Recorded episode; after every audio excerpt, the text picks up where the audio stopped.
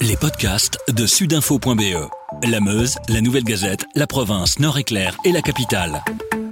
C'est nouveau et c'est maintenant. Pas de conférence de presse du centre de crise ce jeudi 7 mai, mais les derniers chiffres sur la situation du Covid-19 dans notre pays ont tout de même été publiés. On les débriefe avec Sabrina Berra tout savoir sur le coronavirus. Sabrina, on débute avec le positif. Le nombre d'hospitalisations continue à diminuer. Où en sommes-nous? Alors la Première ministre l'a rappelé ce mercredi en conférence de presse. Le nombre d'hospitalisations par jour est un critère qui sera suivi très attentivement par les experts et par les autorités pour pouvoir poursuivre le déconfinement.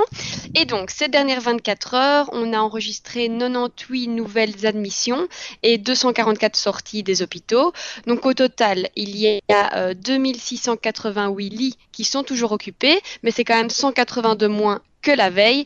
Et alors plus précisément au niveau des soins intensifs, il y a désormais euh, 538 lits occupés. Et là aussi, c'est une belle diminution puisqu'il y en a 116 de moins que lors du précédent bulletin. Au niveau des décès, quel est le dernier bilan? Alors au niveau des décès, il y en a toujours des supplémentaires. Malheureusement, on en enregistre 80 supplémentaires, euh, ce qui porte le nombre total à 8415 décès.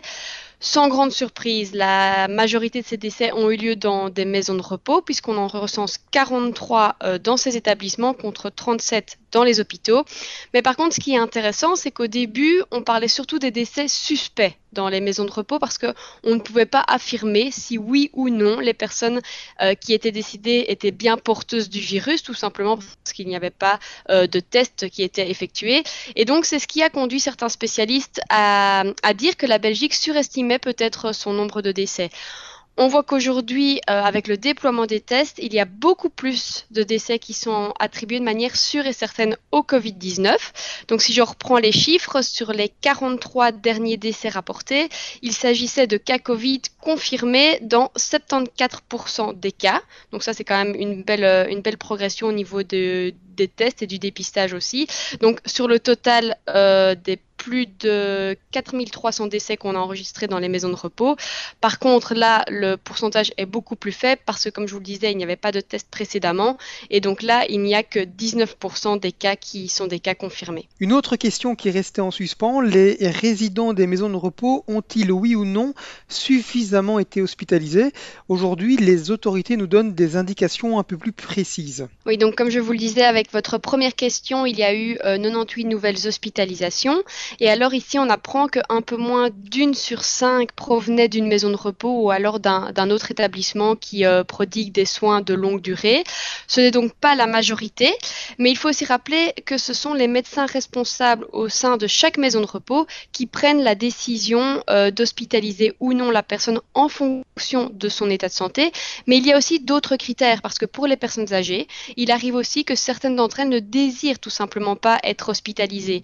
Donc à plusieurs reprises, les autorités ont rappelé que toutes les personnes pour qui l'hospitalisation était la meilleure solution avaient pu être hospitalisées.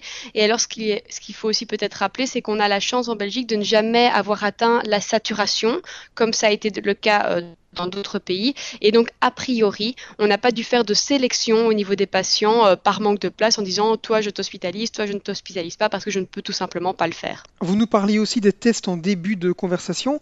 De manière globale, quels sont les derniers chiffres? Alors, il y a désormais plus de 51 420 cas confirmés, soit 639 de plus euh, par rapport à mercredi. Pour le moment, l'accent est vraiment mis, comme je vous le disais, sur les maisons de repos et les autres collectivités résidentielles. Donc depuis le, le, 10 avril, la machine est lancée. Euh, il y a 203 248 tests qui ont été réalisés par la plateforme nationale de tests qui est dédiée aux tests pour ces collectivités. Et alors là, les chiffres sont plutôt encourageants puisque 3% euh, seulement des membres du personnel testé ont été testés positifs. Du côté des résidents, là, on monte à, à 5%. Par contre, ce qui est important de souligner aussi, c'est que la situation peut fortement varier d'une maison de repos à une autre. On connaît euh, des situations dramatiques qui ont été enregistrées en différents endroits du pays. Et donc, il s'agit bien ici d'un résultat global. Avec sudinfo.be, la Meuse, la Nouvelle Gazette, la province, Nord-Éclair et la capitale, passez en mode local.